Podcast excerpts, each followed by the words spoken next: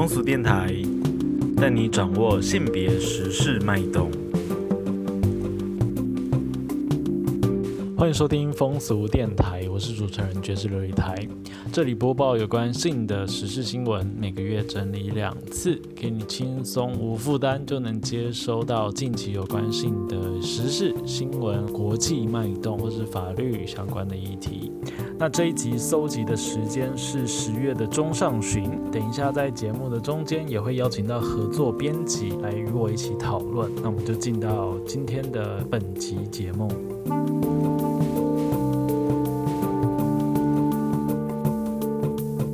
景文科技大学四个科系在二零一六年的时候，在苗栗举办迎新活动。当天活动干部规划了脱除内衣裤、互相亲吻等团体竞争游戏。许多新生表示不愿意参与该活动，但仍被坚持要完成，或者就要面临处罚。那他们不得不从，最后在活动结束之后提出了告诉。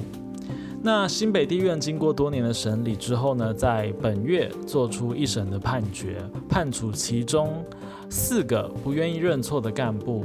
分别是三十到四十天的拘役，那可以一颗罚金；另外两人已经和新生达成和解的干部呢，则是缓刑两年。本案可以再上诉。风俗评论。规划团体活动应该都要尊重参与者的意愿啊，起哄啊，或是有关性的暗示，都应该要考量到参与者的自主权，因为不是每一个参与者都是很喜欢或是享受这样的游戏设定的。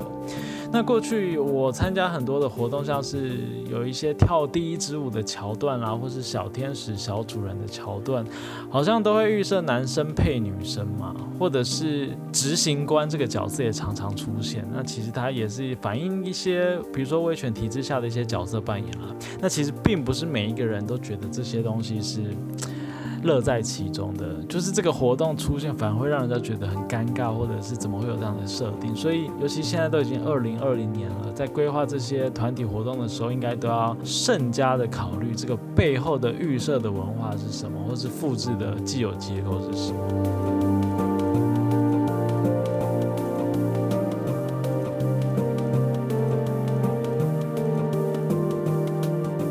一名男子甲。他在二零一七年的时候用交友软体认识另外一个网友乙，这个乙先生呢，他在系统上面显示是单身，而且他拿出身份证取信于甲，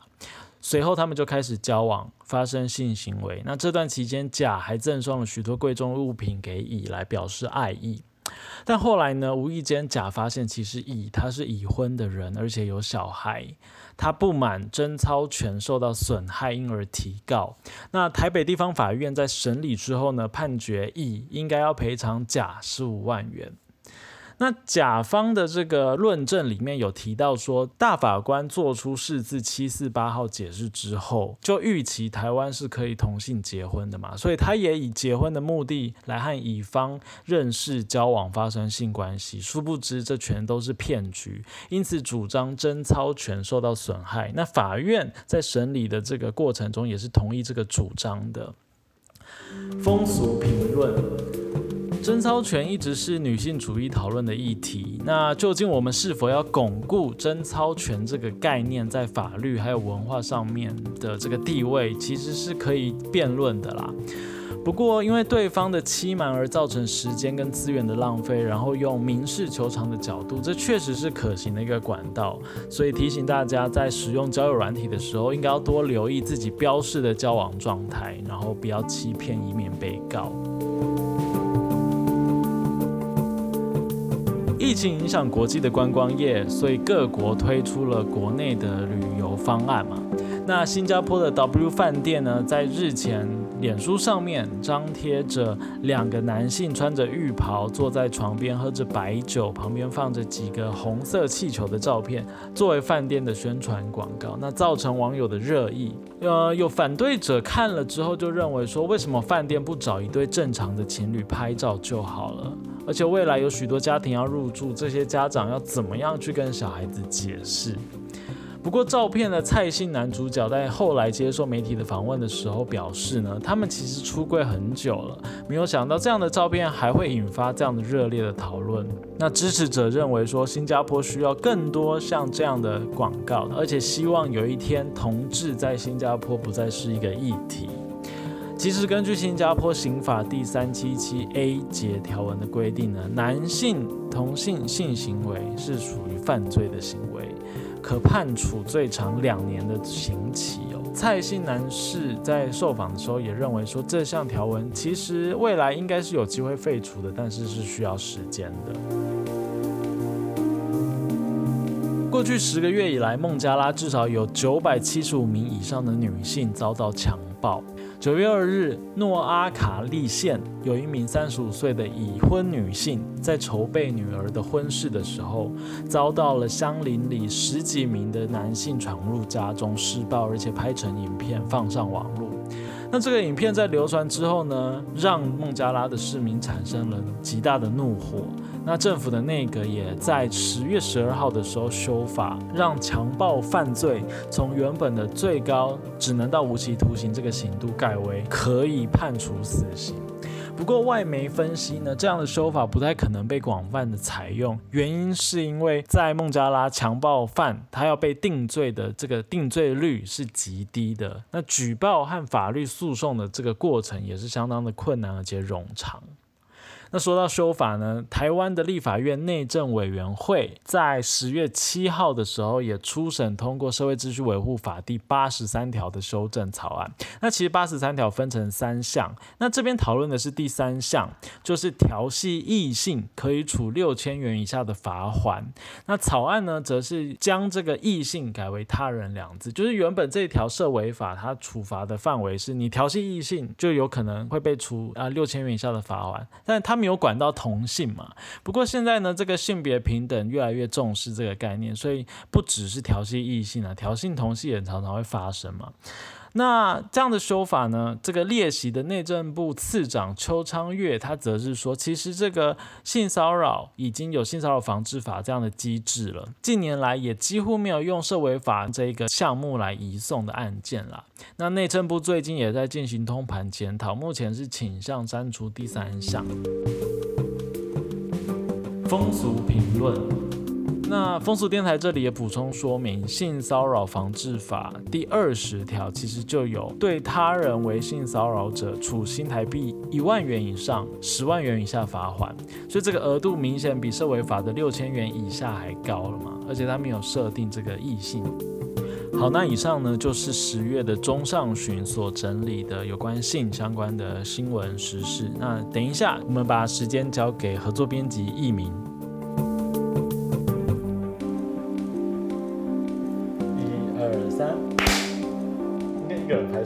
易明。就一个人拍就好，我们窗外好了。一二三，好，接下来我们这个单元呢是国际新闻单元，我们很高兴这一次开始呢合作邀请到我们的编辑，他叫做艺明，我们欢迎他。大家好，我是艺明。好，那今天艺明要为我们来选什么样的新闻呢？那首先想要跟大家就聊的是，如果大家最近有在关注可能诺贝尔奖相关的新闻的话。这个月九号就是诺贝尔和平奖就是颁布了。十月九号的时候。对，十月九号的时候。所以今年的诺贝尔和平奖颁给谁？哦，今年诺贝尔和平奖是颁给联合国的世界粮食计划署。主要的任务是在做什么？你知道吗？呃，粮食计划署它好像就主要是帮可能全世界有很多战乱啊，然后饥荒、贫穷地方，然后提供一些粮食跟人道救援。那他那时候得奖的理由是，他们说是。为了表彰他们可能为了战胜饥饿做的努力，然后还有就是要改善受受冲突地区的一些和平，对，他们觉得有些贡献，因为他们觉得在这种很战乱的地方，其实粮食是一个很重要的，我们可以说是一个和平的要件或是武器嘛，因为其实你没有粮食，你就很容易动乱，那没有动乱，你就更没有粮食，它其实是一个恶性循环。而且它跟经济发展什么的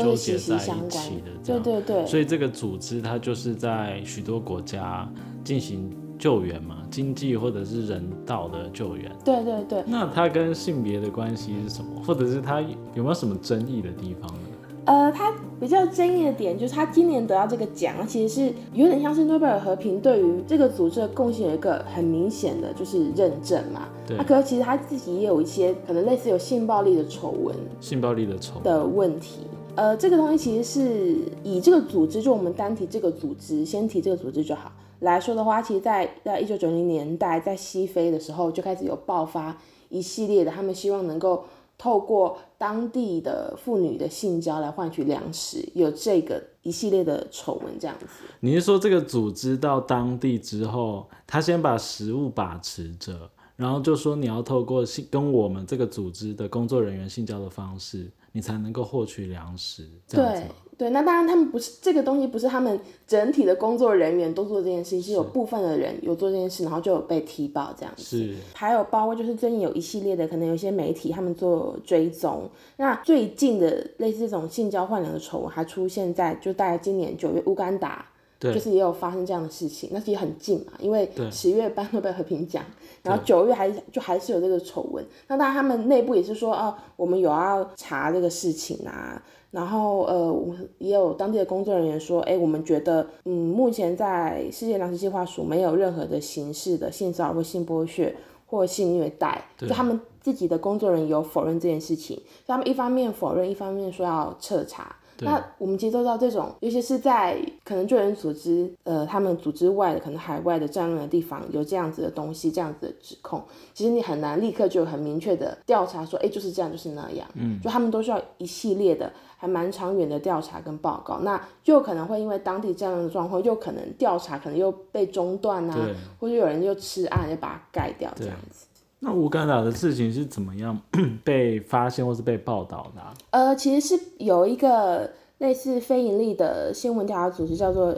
新人权主义者。那他们有对于乌干达这个东西，然后做一个报道，哦这样子，然后就有被发现。然后这个组织其实，在最近，呃，有跟另外就是跟路透社他们两个组织有合作，对，然后也有举发另外一个还蛮严重的权势性侵的风波，是在刚果，是。民主共和国，然后因为刚果之前就是伊波拉疫情蛮严重的，对，然后他们就是这两个组织，他们大概一起合作，然后进行了大概将近一年的调查，然后九月二十九日他们把那个调查的报告公开，就蛮可怕的，他就有提到说当地的妇女有受到，就是包括世界卫生组织、乐施会。然后国界医生、世界展望会，就这么多的我们没有在关注国际新闻都知道的重要的国际组织的工作人员有涉案，那他们有拿到至少五十一名呃当地妇女的证词，说这些工作人员有对他们产生性剥削或性虐待这样子。所以你的意思是说，从刚刚一开始你讲的是国际粮食的组织对他单个国呃的联合，国粮食在计划乌干达单对单个问题，然后现在刚果这个事情是更多组织牵连在里面。对，更多更多组织牵连在里面。然后这些呃，因为受害者他们这边是以女性居多嘛，他们就有说到侵犯他们的人主要是男性，然后他们都是对受害人可能自身他们是国际组织或国际机构的工作人员这样。嗯，嗯，所以这些国际组织包含 WHO，对，包含 WHO。也就是说，现在因为可能疫情的关系，WHO 常常会有许多的团队到不同的国家去做一些调查，或者是一些救援，是不是医疗上的救援？呃，这个疫情，因为我们现在讲疫情，很容易会想到是新冠嘛，COVID-19 对疫情。如果他们讲的这个疫情是在 COVID-19 之前，伊波拉嘛？对，是伊波拉病毒的疫情他们是因为那个疫情过去的。大概是一八一九年左右。对，二零他们这边调查的，大概是二零一八到二零二零的这段期间，这很严重。这很严重，非常严重，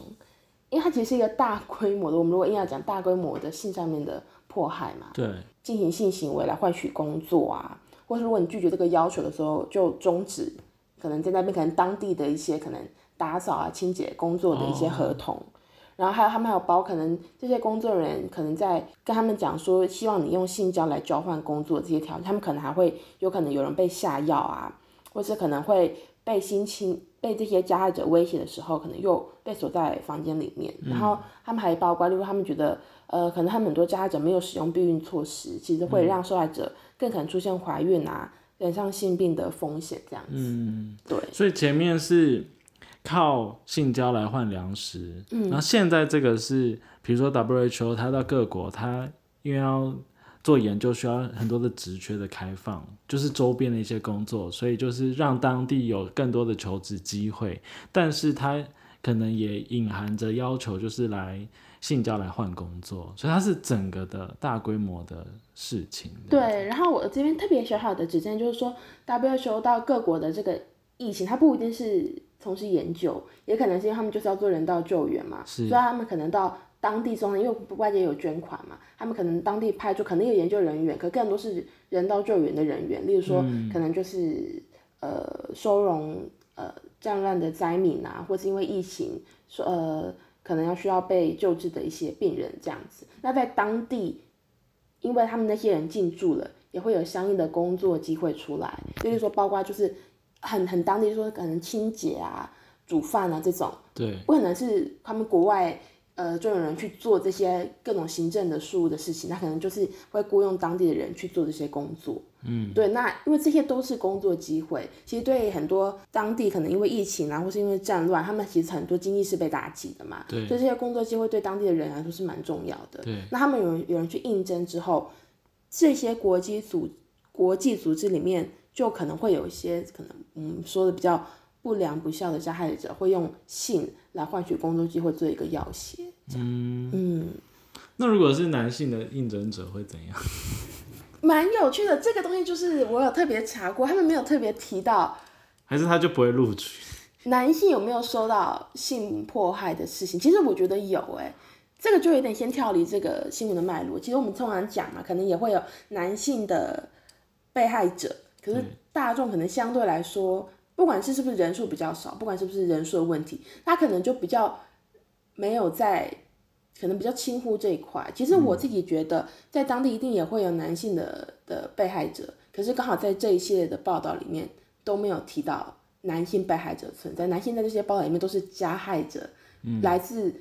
呃，我让我们应也可以说是可能。来自于国际组织，国际组织的加害者，他们其实是同时占着性别，如果是以男性来说，同时是占着性别、阶级跟经济上的优势。对，对对对。好，那就直接进到解决方式吗？嗯，你整理这篇报道，它提供了一些可能未来可以改进的措施。那其中一个就是。稀释现在既有的性别比例，对不对？现在是绝大多数都是男性去担任这个国际救援组织或是人道工作的这个工作人员，那这个性别的差距就会让他们形成一部分的权力位阶，然后对当地的女性造成冲击。路透社跟呃这个。人权的组织一起来合作这篇报道嘛？那如果是他们自己有另外一篇报道提出建议，是说他们觉得救援前线的性别比例严重失衡，因为他们有一个报告是指出说，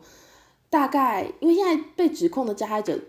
比较多啦，比例稍高，是来自于世界卫生组织嘛？对。那他们二零一九年有一份报告是说，在世界卫生组织工作的，然后跟伊波拉疫情相关的工作人员当中，男性占了百分之八十一。就超级高嘛，那他们在因为这个丑闻爆发之后，他们还有其他的，另外有十八个组织接受调查，那里面有十五个就有说他们的团队大部分是男性，对，这些男性在这些。救援组织的比例是非常高。那他们另外就是有访问另外一位，就呃联合国的人物事务的一个专员 Amanda Brown，他就说他觉得如果能够增加在这些行动组织这些环境里面担任高级职务的女性的人数的话，其实应该就会减少性剥削和性虐待案件的数量。他觉得这是有有帮助的，比起全部都是以男性主导这一切的话。他觉得女性进去会对于当地的这些性迫害的案件能够有一定程度的帮助的减缓，这样，嗯，那其实除了性别比例之外，他们其实有另外一个检讨，就是说，呃，这个东西其实已经这样讲有点不太好，不过它已经发生蛮久，它不是这两年一两年才发生的事情，就是关于性这件事情在救援前线上面的一些丑闻这样子，然后他们就有人就说，哎，那难难道没有？性品投诉的机制的管道或机制嘛，那他的问题就是说他有，然后跟没有一样，形同虚设。那就有包括就是说，可能就是这些受害女性，她们已经，当然可能可能有包括她们不敢讲，或是因为羞耻什么，她们也不愿意说，可能怕别人、家人或社区异样的眼光。可还有最重要的。为什么他们会不讲？就是因为他们其实缺乏信任。缺乏信任。对，就例如说，我我举一个例子好了，某一个国际组织的工作人员性侵你，然后你要去他们那个组织的性平投诉管道投诉，哦，你就会有一种就是不信任这个投诉机制，对。而且感觉上有点球员兼裁判的感觉。对，你就想说，那我就很担心，因为他就是因为他威胁我要性交，不然的话不给我工作，然后我拒绝了嘛，对，然后我又去投诉，那他会不会因为这样就吃然把我的工作真的拿掉而？且确实好像有例子，就是说，哦，我我知道是有女性，她其实是有人就威胁她说，如果你不性交，不跟你工作这样，然后她就拒绝了这件事情。对她说那我我我也不要跟你性交对，这样。可即使是这样子，她她后来她的丈夫还是收到，我不确定是不是投诉的那个管道给她丈夫的讯息，还是那个加害者就是故意泄露这个讯息给她丈夫，然后那那女生就被家暴，然后她那时候就非常的伤心，因为他觉得他其实拒绝了，可是还是被拿来当成某一个把柄性。的这个对，可其实他也不算把柄，他就是拿让他被攻击的素材这样子。对其实我是觉得说，呃，伊波拉疫情虽然被控制住了，可其实对当地受害的妇女来说，它是一个新的新的噩梦。其实就他们人来是协助疫情，可是他们是又给我们带来一些可能性上面的迫害跟暴力这样子。对那我自己觉得蛮讽刺的是，因为今年二零二零年是联合国世界粮食计划署得奖嘛，那那个挪威的诺贝尔委员会在介绍他们得奖的时候，就有呼吁说，只有外界呃外界的捐款才让这个组织好好的运作，然后协助受战乱跟贫困人来对抗饥饿。那我就觉得说，哇，你一边呼吁要捐款呢，一方面这个东西。呃，性对对当地性的破坏你又不解决，其实我们一直捐款，一直把这些恶魔如果送到这些地方去，到底是要不要捐？就我自己而且他的发言可能对当地真的深受其害的人听起来应该，那感觉真的是非常的复杂。对，然后我就觉得说，反正这个东西就是我我自己觉得，如果真的说要解决的话，其实我觉得是呃，可能大众就是一般的民众或是捐款者，就是你要意识到当地真的有这些事情发生。即使你捐款了，你可能另外一方面，你可能透过我们现在有各种发声的管道嘛，要对这些国际组织说，你们这样子的对于当地性暴力的问题，或是相对来说比较没有积极解决的这个态度，我们是要很坚决说 no。嗯，我觉得除了就是像你说的捐款，不是就是只是捐个款而已。如果更有力量的话，就像你刚刚讲的解法，就是第一个是要求他们至少性别比例到前线救援的比例要至至少男女比要稍微均衡一点，然后也要督促他们把一部分的捐款一定的程度的比例去用在比如说性别事件调查的这个组织，或者是成立一个第三方的这个调查小组，这样真的确实比较能够改变现在的这个问题。这样，嗯嗯我觉得你今天给了一个很有启发性的新闻，而且。呃，可是难过的是这件事情已经是陋习，而且是已经持续了很久一段时间。然后吊诡的就是这个今年诺贝尔和平奖的本身，然后还有相关的国际组织，真的都是这些问题重重这样子。嗯嗯嗯，好，谢谢艺名。谢谢大家。性别资讯站，缤纷十月，很多听众应该已经迫不及待要参加一年一度的台湾同志大游行了吧？今年一样是在十月的最后一个礼拜六在台北举办，也就是十月三十一号。而且今年是第十八年喽，十八是这个象征成人的刑法成人的这个年龄嘛，所以今年的主论述也刚好就是成人之美。这边就稍微广告一下，爵士琉璃台在爵士琉璃台这个频道，就另外一个频道，在十月一号的时候也试出了一个专访阿空，讨论性历史还有儿少性剥削法律的这个专题讨论，有兴趣的朋友可以过去收听。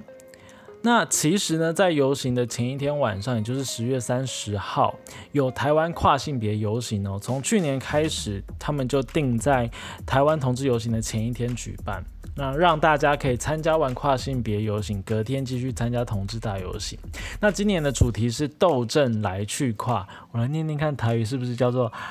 斗阵来去跨。这个夸本身也有看的这个概念嘛，所以他们希望说，我们社会不要让男性只被男性的样子给看见，女性只被女性的样子给看见，因为男人和女人其实不是只有一种样貌。好，所以欢迎大家也一起参加跨性别游行。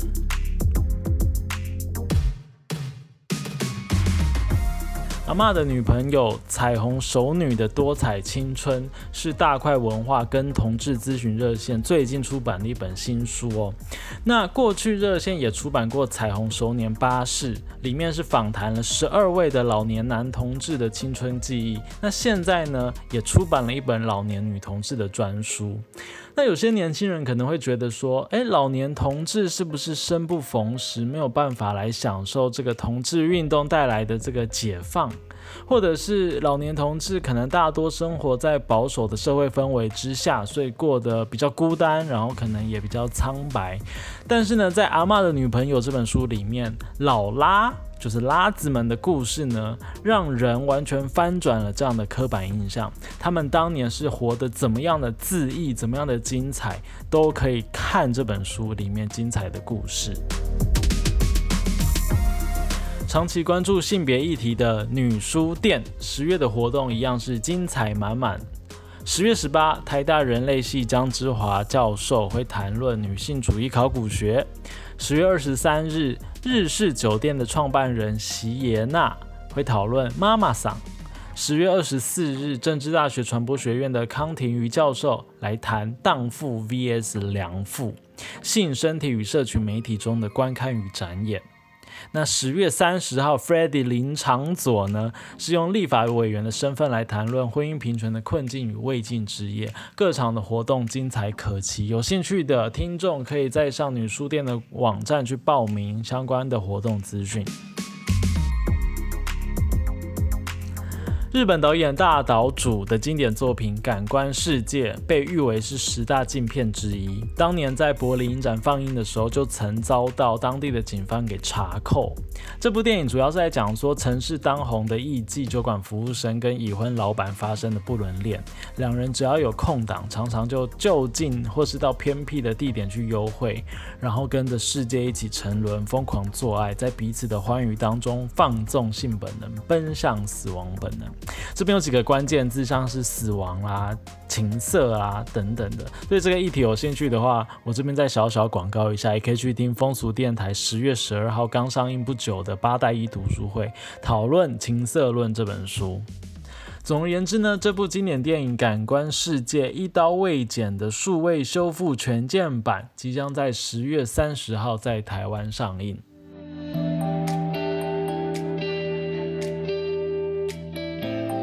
另外，讲述刚解禁时代下高中男生们的压抑情感，刻在你心底的名字，全台票房已经突破五千万喽。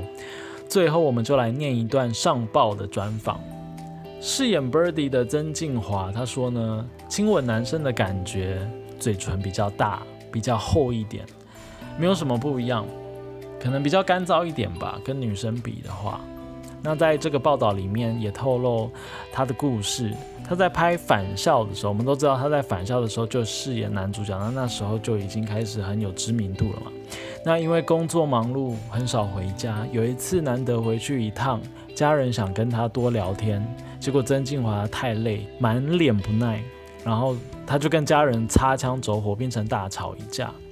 那天吵完架之后，我觉得很抱歉。我不小心看到我爸的手机，发现他的 YouTube 搜寻的记录全部都是关于返校演员的影片，还有我的采访片段。我才知道，原来他们很想了解我在做什么。曾静华说。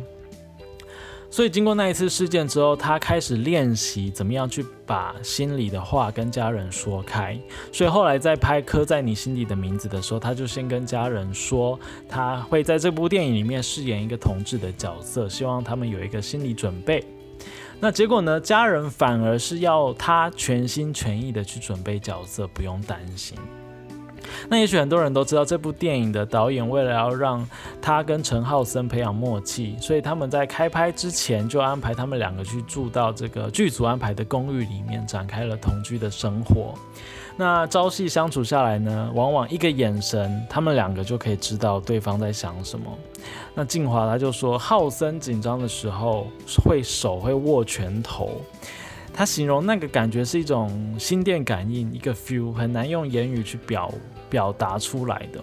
但是他们就彼此就很有默契，像是有一次这个曾静华比较晚回去，没有东西吃，那刚好浩森有朋友带了一碗面给他，他就把那碗面给他吃，这样子。在电影杀青之后要搬家的那一天，我有打一通电话给浩森，曾静华有打一通电话给浩森，谢谢他这三个月来的陪伴。那以后在表演上面会继续的给彼此更多的支持跟信心。那曾俊华他说呢，在角色上面，当然在这个电影开拍的过程中有爱上陈浩森。那不过两人同居的宿舍之后离开了，然后要回到各自原本的生活，往下一个剧组去，又是另一个故事的开始了。